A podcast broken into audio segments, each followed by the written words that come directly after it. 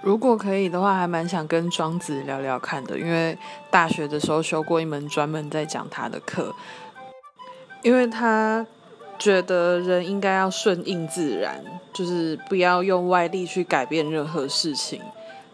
在我在我的解读，我就觉得好像是啊，不需要努力啦，不用太努力，就有点废。